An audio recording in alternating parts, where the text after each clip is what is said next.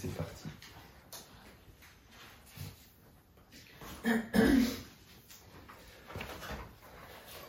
Alors pour commencer aujourd'hui, j'aimerais vous demander si vous aimez, si vous êtes, euh, si vous aimez les, jeux de société. Est-ce que vous êtes, euh, ouais, ça va, êtes Super. Je sais pas si vous aimez plutôt les jeux, euh, les grands jeux de société, les jeux de stratégie, les jeux de cartes, jeux de rapidité. Et peut-être que vous vous souvenez, lors de la première du survol, on avait, on parlé de ce, dans ce livre d'Esther en quelque sorte. On va voir la semaine prochaine avec ce chapitre 3 où on, pourrait comparer ça à un jeu de dés. Aman, celui qu'on va découvrir être l'ennemi, l'adversaire, il est en train de, lancer les dés pour connaître euh, un peu le, sort et, la volonté des dieux, en quelque sorte. Et on avait parlé de ce livre d'Esther qui nous révèle une main cachée. C'est comme si Dieu s'engageait dans une partie de dés avec lui. Mais ça, c'est chapitre 3 la semaine prochaine. Et aujourd'hui, ce que je vous propose, c'est de se plonger dans un autre type de jeu, pas un jeu de société, pas un jeu de cartes, mais un jeu d'échecs. Alors, je ne sais pas si vous aimez euh, les échecs, mais il faudrait, j'aimerais que qu'on s'imagine tous, on se projette dans une partie d'échecs. Peut-être que vous avez vu euh, cette euh, petite série, Le jeu de la dame, ces, ces derniers temps, et ça va vous aider à visualiser peut-être. Imaginez-vous dans une partie d'échecs, peut-être avec les deux meilleurs joueurs au monde. Ils sont là, ils sont autour du plateau, et c'est, on est dans, dans, voilà, dans un tournoi mondial, peut-être dans la dernière partie de la finale ou quoi. On a les, les joueurs les plus extraordinaires qui jouent aux échecs et nous, on est tous autour, tous en train de regarder leur jeu, en train d'observer. Il y a des caméras qui, qui, filment le plateau de jeu et qui retransmettent ça. On est tous en train de les observer, de regarder, de regarder leurs moindres coups. Et c'est un petit peu ce que, ce que je vous invite à voir et ce qu'on voit dans ce chapitre-là. On voit une partie d'échecs. On est en train de voir Dieu engagé dans une partie d'échecs et dans une partie de stratégie en quelque sorte, à partir de la semaine prochaine et du chapitre 3, on avait parlé de ce jeu de dés qu'on va voir avec la main cachée de Dieu. Ça, c'est du chapitre 3 à 8. Il y a une menace d'extermination. Dieu joue au dé et jusqu'au chapitre 8, on voit la résolution de ce problème. Mais vous vous souvenez, on a dit qu'il y a quelque chose qui encadre ces chapitres 3 à 8 avec un peuple qui est sous la menace euh, d'extermination et qui est sauvé. C'est l'honneur et la gloire. Vous avez vu chapitre 1 la semaine dernière, on était sur l'honneur et la gloire d'Assuérus, l'honneur et la gloire des hommes qui réclament de la part de, chaque épouse, etc. Et puis, euh, chapitre ça c'est chapitre 1 et 2, et on va voir ça encore. Et l'honneur et la gloire aussi, chapitre 9 et 10. Donc, ce qui encadre, c'est cette partie d'échec-là. Une partie bien plus importante que la partie D, qu'on va voir, c'est cette partie d'échec. On est là, on est en train de se positionner, d'observer. Dieu et son adversaire sont autour du plateau. Et ce qu'on va observer, c'est leur jeu, leur partie. Et on va regarder les premiers coups en quelque sorte. On va voir quelle ouverture est-ce que celui-ci fait Quelle est la réponse Quelle stratégie est mise en place Et ce qu'on va voir, ce que je vous propose de voir, c'est un roi. On va voir un, roi ce matin qui est pris à son propre jeu. On va voir que ce roi, il est pris dès le début de partie à son propre jeu. Et face à lui, un Dieu qui est en train de placer ses pions et de préparer son jeu pour la suite. Un Dieu qui est juste en train de placer ses pions et préparer son jeu pour la suite. Et euh, face à lui, le roi qui est pris à son propre jeu. On va voir ça en fait en, voyant un peu coup pour coup à chaque fois. On va, on va voir ça avec quatre petites parties. Un roi qui est pris par ses propres désirs au tout début et qui se retrouve par la suite pris à son propre jeu. Et puis entre-temps, on va voir un Dieu qui place ses pions et tout à la fin un Dieu et on va se poser la question, un Dieu peut-être, on, on a l'impression qu'il joue peut-être un coup dans l'eau ou un coup perdant et on va voir que c'est pas le cas. Mais donc on va voir ces quatre parties-là. Un roi pris par ses propres désirs, un Dieu qui place ses pions, un roi pris à son propre jeu et un Dieu qui fait un coup dans l'eau On va se poser la question. Ça, c'est simplement ce qu'on va voir pour observer ce jeu, observer cette stratégie. Mais ce qu'on va voir, c'est ce Dieu. On va découvrir sa main cachée en quelque sorte en voyant plutôt le roi qui est en train de faire sa, sa, propre popote. Ça va nous révéler un Dieu qui place ses pions et prépare son jeu.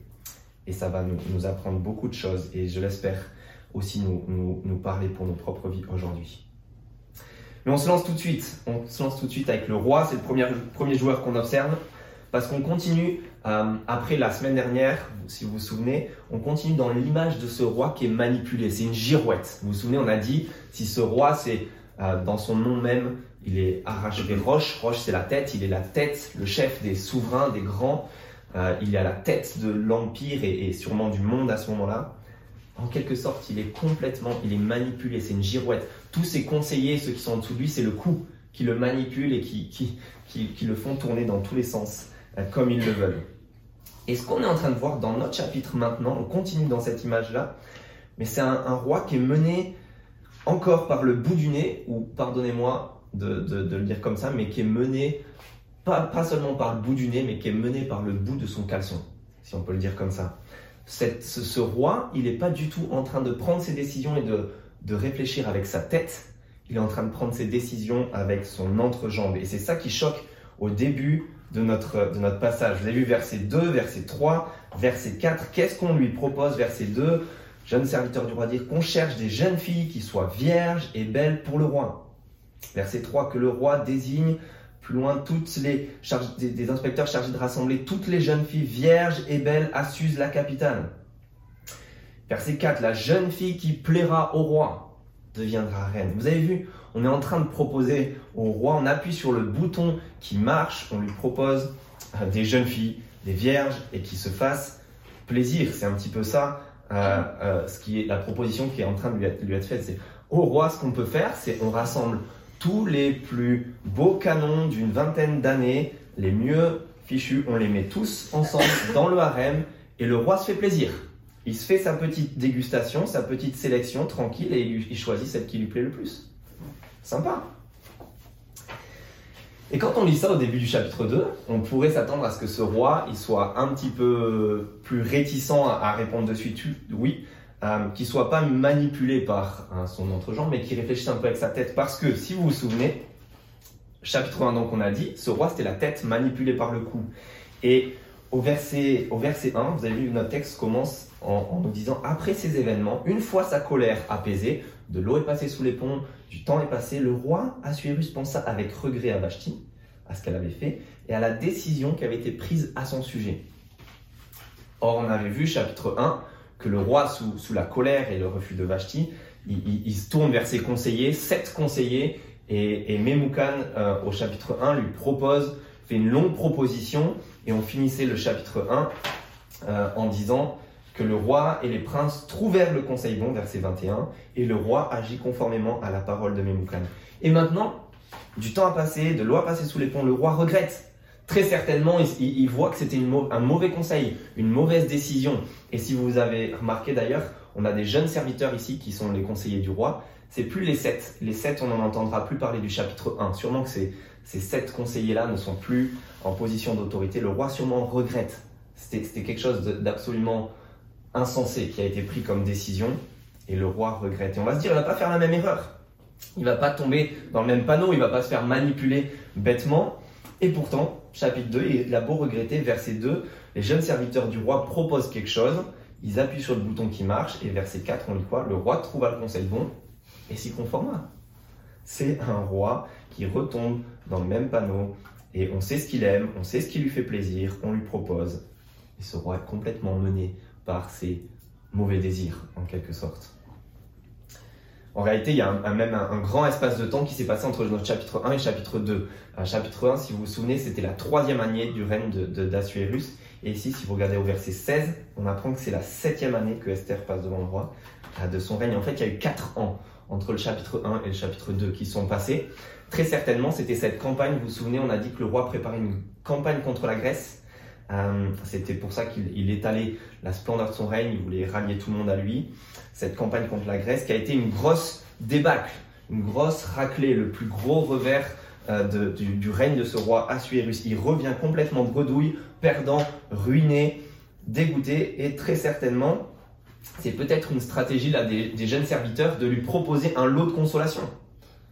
En quelque sorte, le roi est, dégoûté, hein, tout a été un gros échec et on en revient à cette proposition qui est dans le chapitre 1 de remplacer Vashti.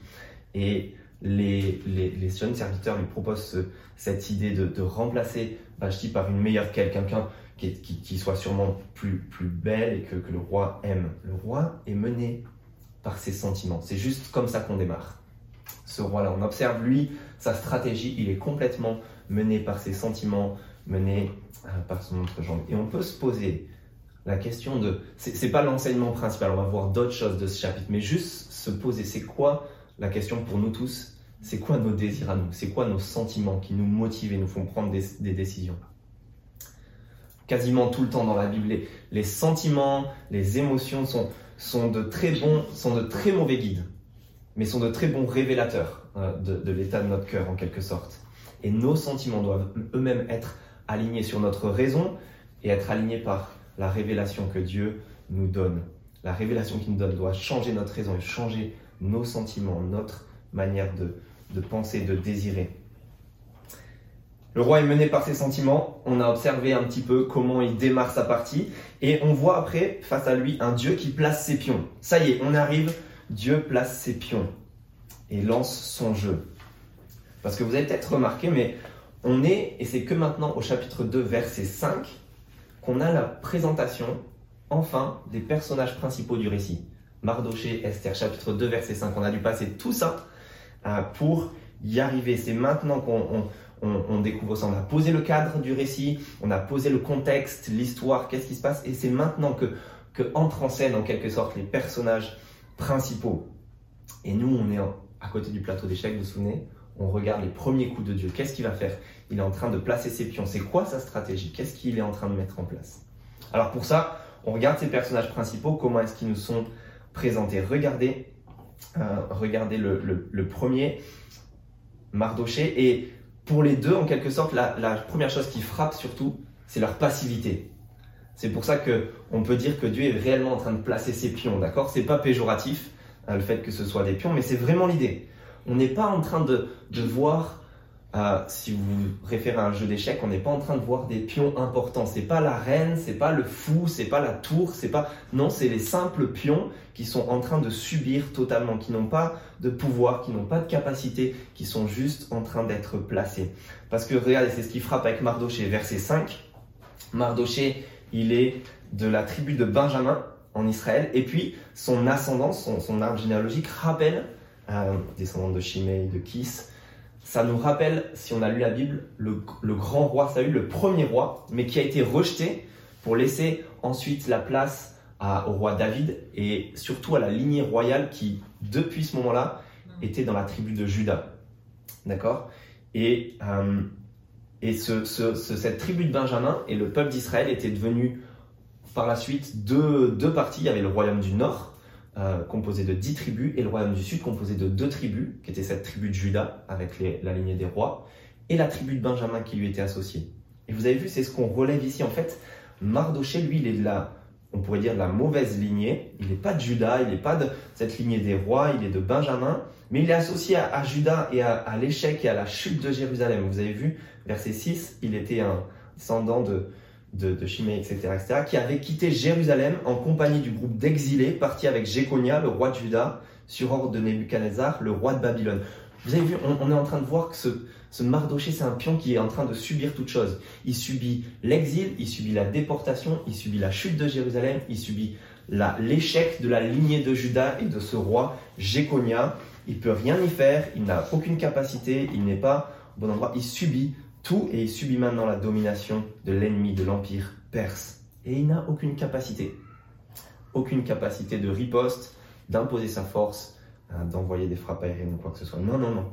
C'est juste un pion qui subit, hein, qui subit ce qu'il est en train de, vivre.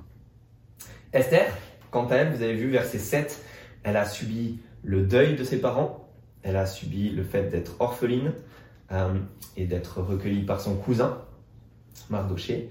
Et si vous dites, bon, elle est belle, donc on relève ça, hein, verset 7, elle est, elle est vraiment belle, elle va s'en sortir dans la vie, ça va lui ouvrir les meilleures portes, euh, elle va être mannequin posé pour L'Oréal et, voilà, tout va bien se passer pour elle.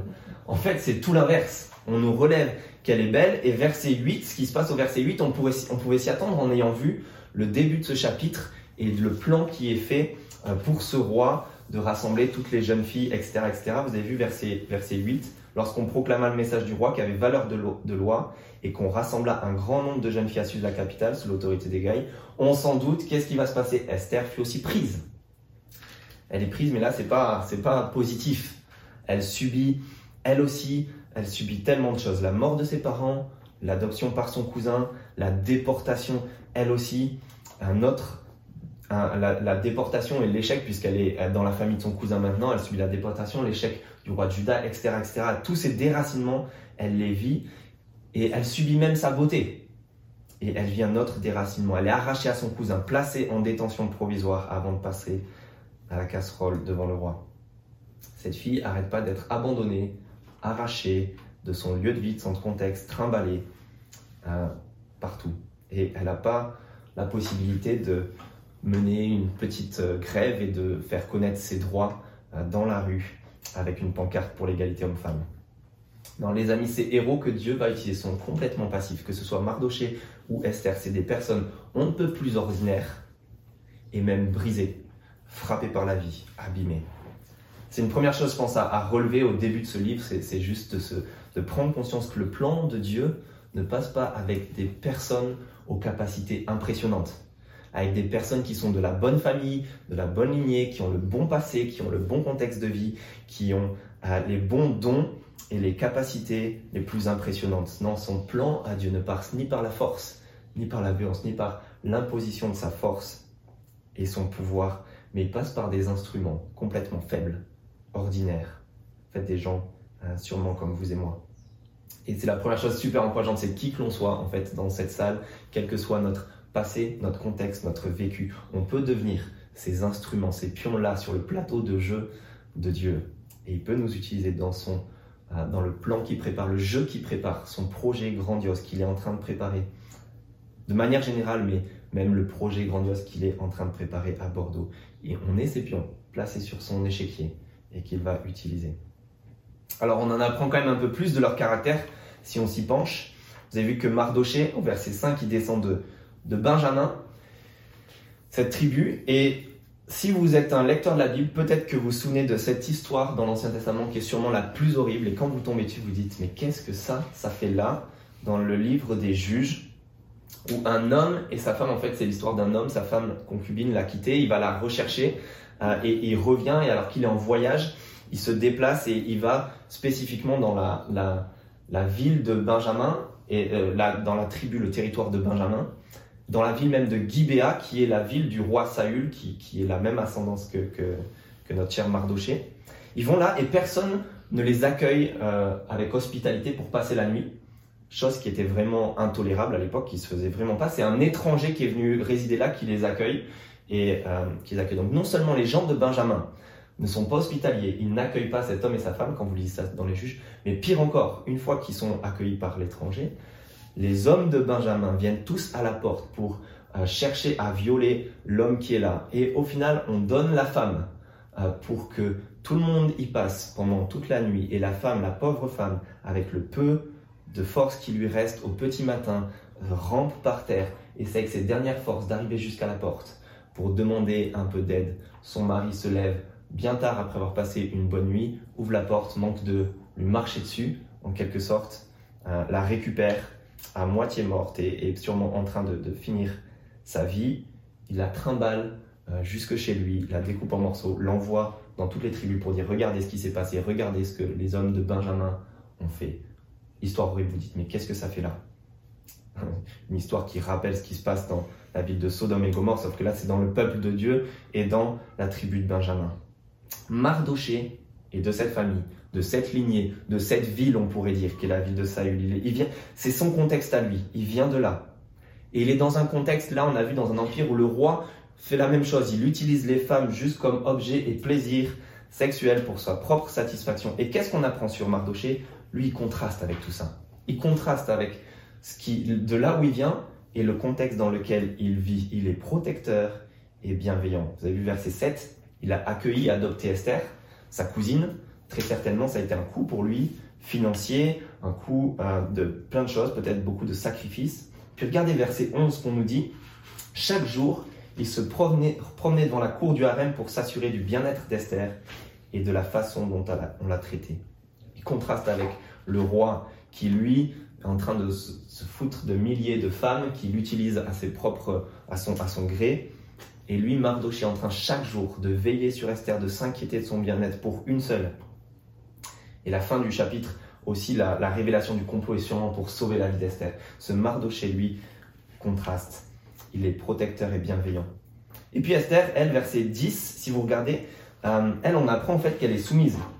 Esther ne révèle ni son origine ni sa famille, car Mardoché lui avait interdit de le faire. Et c'est répété au verset 20, si vous regardez, euh, verset 20, Esther n'avait toujours pas révélé ni sa famille ni son origine, car Mardoché lui avait interdit. Elle respectait ses ordres comme lorsqu'elle était sous sa tutelle.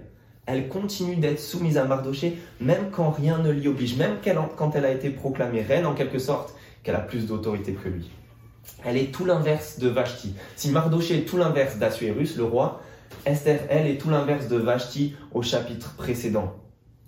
Elle gagne la sympathie et la faveur de tout le monde, vous avez sûrement remarqué ça à la lecture, non pas en tapant du poing sur la table et en faisant entendre ses revendications, mais par sa soumission, sa, sa douceur. Elle gagne la sympathie, la faveur de tout le monde par sa soumission et non de la rébellion comme Vashti.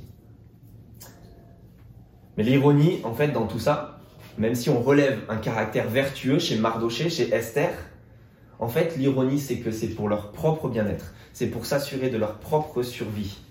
Si vous, si, vous, regardez ces versets 10 et 20, où ils ne révèlent pas leur origine ni leur famille, avec Mardoché qui est en train de veiller sur Esther, d'essayer de lui sauver la vie, etc. C'est juste pour essayer de s'en sortir, pour pas faire de vagues dans ce contexte tellement difficile où Esther est en train de subir, où Mardoché sait très bien que leur vie est en jeu et où c'est ce qui se passe à la fin du chapitre. Ils essaient juste de survivre, voire sortir leur épingle du jeu si, si on peut survivre au, lieu des autres. Tel point qu'un commentateur euh, qui, qui, est, assez bon a appelé le titre de son commentaire sur le livre d'Esther survivre dans un monde hostile. Il pense que c'est vraiment ça euh, qui se passe ici. On pourrait même se demander si Mardoché, on a, on a vu hein, jusqu'à maintenant Mardoché, il est vraiment comparé à son ancêtre Saül, le premier roi.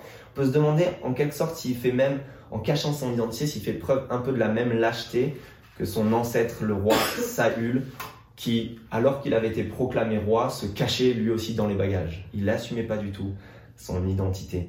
Et ici, Mardoché non plus. Il ne faudrait pas aller trop loin parce qu'il essaie juste de s'en sortir, juste de survivre, juste euh, de, se sauver la vie et celle d'Esther. Mais l'ironie, c'est que c'est la révélation du statut, de leur identité, qui va faire basculer tout le récit. on va voir ça dès la semaine prochaine. Et dont Dieu va se servir plus tard. Il prépare son jeu là. Mais c'est la révélation de leur identité en tant que juifs qui va faire tout basculer, mais dont Dieu va servir pour révéler sa gloire à lui. Dont Dieu va se servir pour révéler sa gloire. Les amis, en regardant juste ces deux portraits, ces deux pions que Dieu place sur son échiquier, il faudrait se poser la question. On voit qu'il y a un certain caractère vertueux, mais l'ironie, c'est que c'est juste pour s'en sortir. Et on va voir qu'ils vont, les deux vont devoir subir une transformation pour assumer l'identité, leur appartenance au peuple de Dieu, et dont Dieu va se servir par la suite. Mais pour l'instant, c'est pas le cas. Pour l'instant, ils se cachent. Pour l'instant, ils essaient de s'en sortir. Et ça peut, on peut se poser la question en voyant ces pions là sur l'échiquier. Je peux vous poser la question de euh, de ce que une, personne me disait même en étant chrétienne et dans l'église de vivre ce syndrome de l'imposteur. Peut-être que vous connaissez ça. Vous dites euh, que vous, êtes chrétien ou, vous êtes dans le peuple de Dieu, dans l'église, mais vous voyez tellement d'autres. Et vous dites, mais si, si ceux qui sont autour de moi là me connaissaient, connaissaient mon contexte de vie, connaissaient mon passé, connaissaient ce que je suis vraiment, connaissaient mes péchés, mais ils verraient que je suis comme l'imposteur les autres, oui, c'est des grands. Les autres, c'est des, des chrétiens super remarquables. C'est des gens impressionnants que, dont Dieu est en train de se servir. Mais moi, je suis pas la bonne personne. Moi, je suis l'imposteur au milieu de tout ça. Ce qu'on est en train de voir dans le livre d'Esther, c'est que c'est ces personnes-là que Dieu utilise. Ces personnes qu'on est tous au final. Ces pions, en quelque sorte, ces personnes ordinaires dont Dieu se sert, qui place dans son jeu et qui va utiliser, qui va non seulement utiliser, mais qui va d'abord transformer comme il va le faire pour Esther et Mardoché, qui va pousser à, la transformation pour pouvoir ensuite les utiliser. Ce qu'on apprend ici, c'est que c'est Dieu qui a le jeu en main et pas nous. Il y a une succession de verbes au passif. Vous avez vu, euh, Mardoché, lui, il est, pris, il est emporté sous l'autorité des rois et des puissances qui se battent. Il est emporté en exil. On a la même impression avec, euh, avec Esther. Elle est prise elle est, prise, on dirait comme dans un concours, mais elle est emportée comme une prisonnière, en quelque sorte. Ils subissent, ils subissent complètement la puissance des autres. Mais c'est Dieu qui a le jeu en main. C'est lui qui se sert de ses pions et qui va les utiliser par la suite et se révéler. Mais on n'en est pas encore là, on voit juste Dieu qui place ses pions et on voit dans, dans le troisième coup en quelque sorte un roi. Et c'est ça qu'on va voir maintenant, un roi qui est pris à son propre jeu. Parce que maintenant on observe vraiment le jeu du roi. Il continue son petit manège, vous avez vu verset 12. Chaque jour, pardon, chaque jeune fille devait se rendre vers le roi Assuérus lorsque c'était son tour. Chacune son tour. On passe l'une après l'autre. Ils en ont regroupé plein, ils les ont enchaînés et chacune y passe, chacune son tour en quelque sorte. C'est terrible. C'est terrible. L'auteur qui nous euh, révèle ça, il faut lire entre les lignes, il le révèle de façon un peu pudique et ironique, mais c'est terrible ce qui est en train de se passer là pour ces jeunes filles.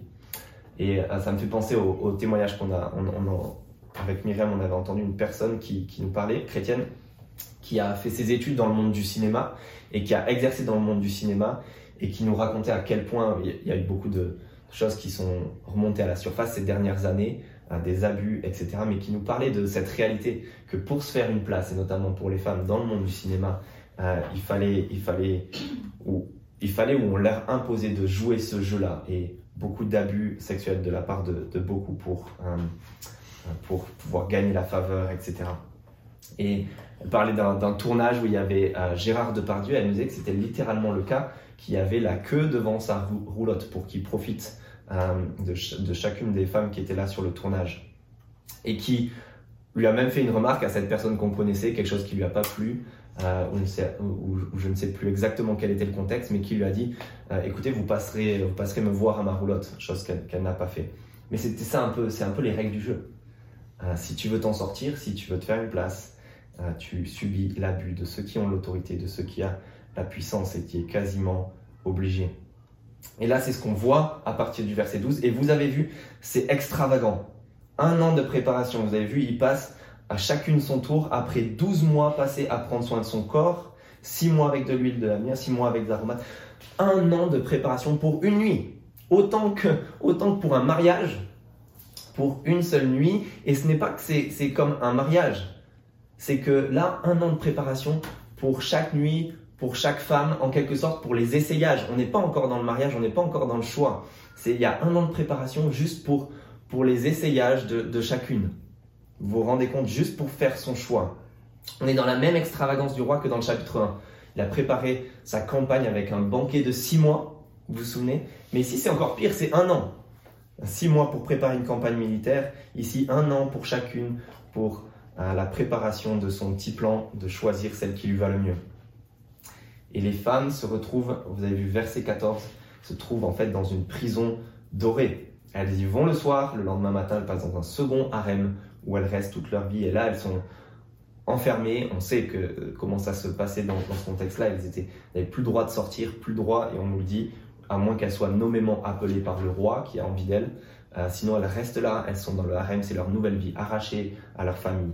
Euh, elles se retrouvent dans cette prison dorée, certes avec des produits cosmétiques, mais enfermées. Leur vie devient ce harem, leur prison devient ce harem. C'est le même mécanisme que celui qu'on connaît à l'époque derrière la prostitution, le trafic de, jeunes filles, etc. Mais ce qui est, ironique ici, c'est que le roi est pris à son propre jeu. Vous avez vu verset 15, c'est le tour enfin d'Esther, ça elle dit passer. Euh, elle fut conduite, vous avez vu, on, a cette impression-là de, prison, verset 16, elle est comme une prisonnière, Esther fut, conduite vers le roi Assuérus, encore cette même passivité, elle subit les désirs du roi, elle subit son sort, mais si elle subit, elle a quand même quelque chose avec elle, on a dit, elle est soumise, c'est ce qu'on voit dans le verset 15. En fait, elle ne réclame que ce que lui conseille Égaï. Elle avait tapé dans l'œil d'Égaï au verset 9. Si vous vous reportez au verset 9, Égaï avait vu cette jeune fille qui avait gagné sa faveur. En quelque sorte, Égaï, qui est le responsable de toutes les femmes là, s'est dit ça, c'est le bon cheval sur qui je vais tout miser. Celle-là, elle va sûrement plaire au roi. Elle avait gagné sa faveur, sûrement avec sa douceur, sa beauté aussi. Et elle fait confiance à cet homme. Elle lui est soumise un peu comme elle est soumise à Mardoché. Elle réclame rien d'autre. Elle l'écoute. Elle ne tape pas du poing sur la table. Elle est soumise et elle sait plaire. Résultat des courses. Euh, elle plaît à tout le monde au verset 15. Et puis elle plaît au roi. Vous avez vu verset 15. Elle gagnait les faveurs de tous ceux qui la voyaient. Et puis verset 17. Le roi préféra Esther à toutes les autres femmes. Elle gagna ses faveurs et sa sympathie plus que toutes les autres jeunes filles. Certes, en passant la nuit avec lui, Hein, on ne se fait pas un dessin de comment Esther sait plaire. Mais Esther subit. Esther est passive, Esther est même soumise, ne fait pas de vagues en quelque sorte, ce qui en rajoute à cette passivité, à cette idée de, de pion. Elle fait ce qu'on lui dit de faire. Mais regardez où ça l'amène à la fin du verset 17.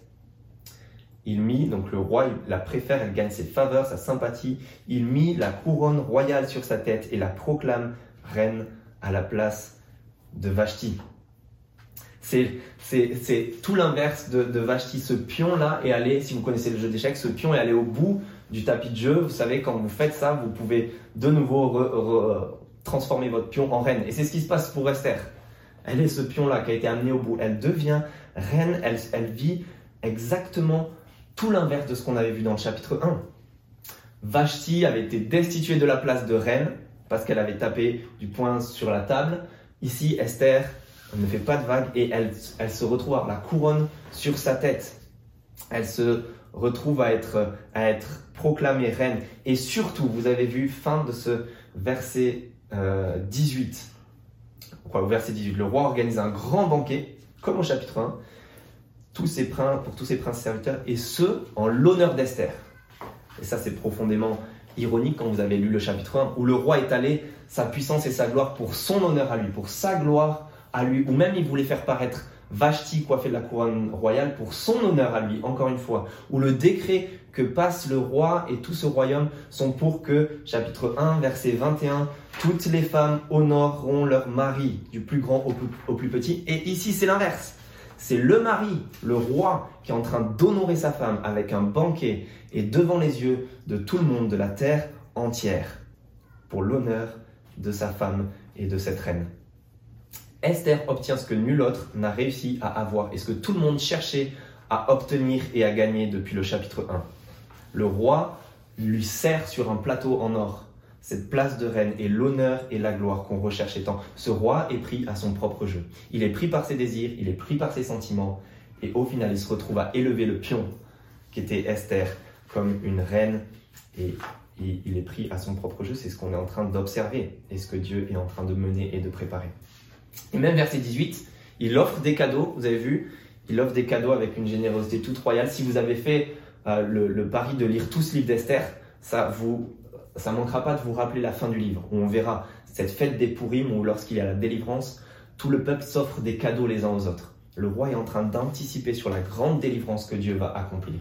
Il ne le sait pas, ce roi, mais il est utilisé, il est pris à son propre jeu.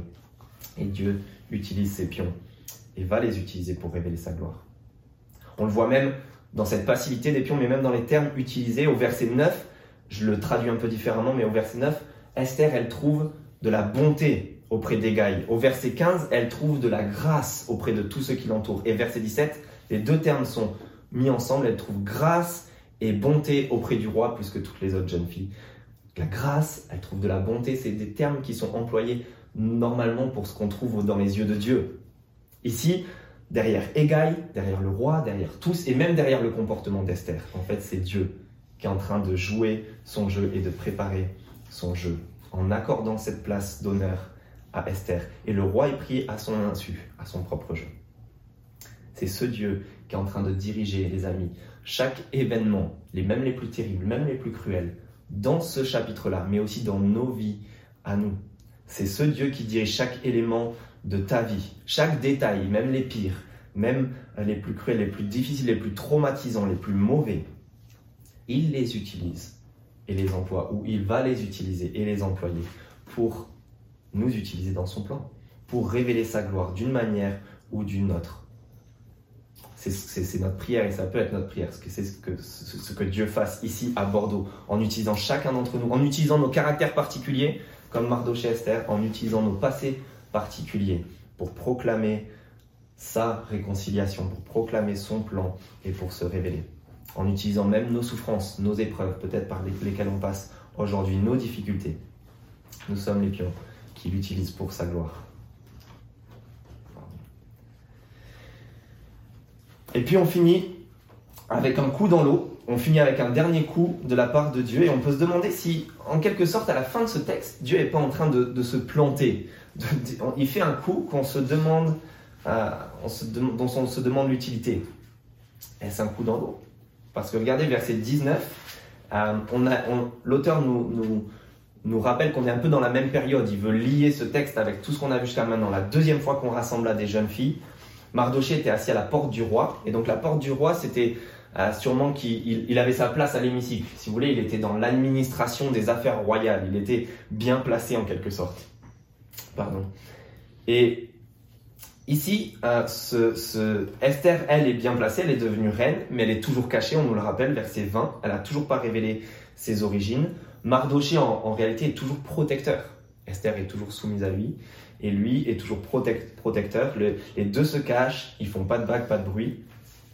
Parce que Mardoché sait qu'être aussi bien placé qu'Esther, c'est risqué. Elle n'est pas hors de danger. Parce que regardez même ce qui se passe. Ces deux pions placés par Dieu, regardez ce que ça donne, verset 21. Mardoché, bien placé ou dans les affaires royales, apprend un complot contre le roi. Il en parle, verset 22, à Esther, qui, Esther, en parle de sa, place, de, sa part au roi, fin du verset 22. Et verset 23, l'information est vérifiée, on sauve la vie du roi.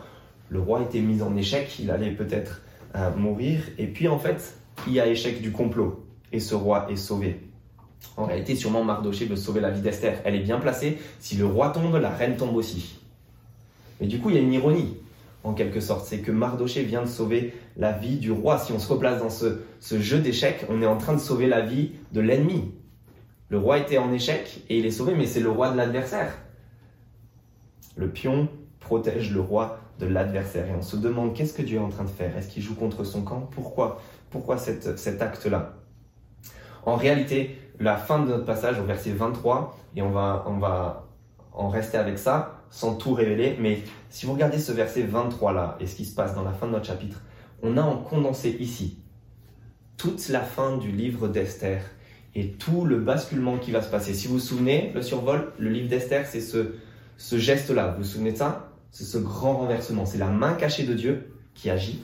C'est cette main renversante de Dieu et qui accomplit, à part ce grand renversement dans tout le livre d'Esther, un salut pour son peuple et qui révèle sa gloire aussi.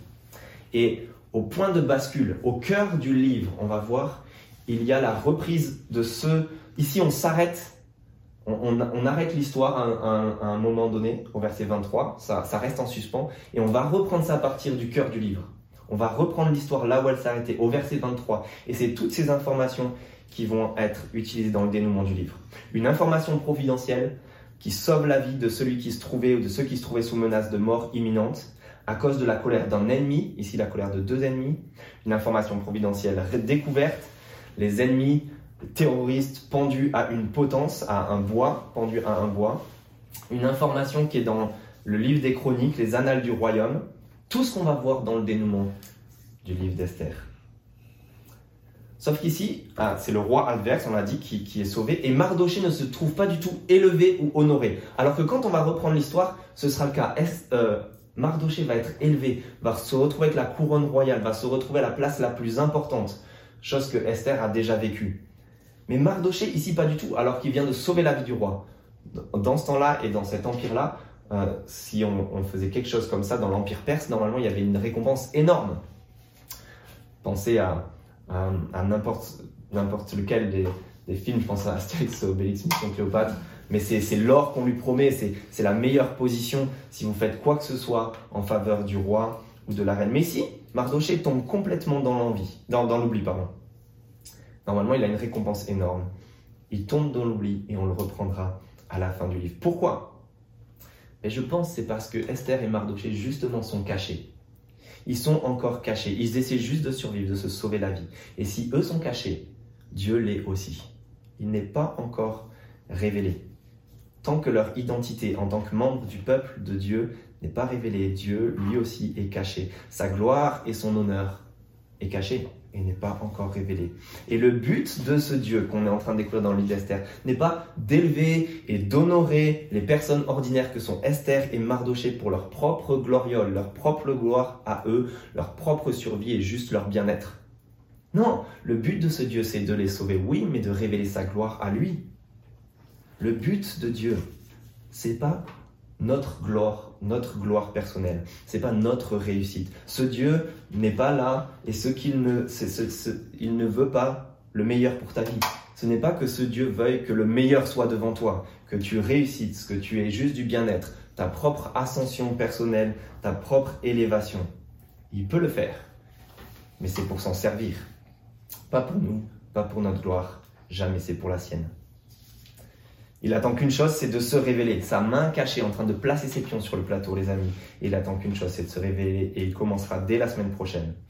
Alors non, ce n'est pas un coup dans l'eau. Ça va être le coup décisif. Ça va être le coup de la victoire. Et ce coup et ce pion qui est placé en attente là.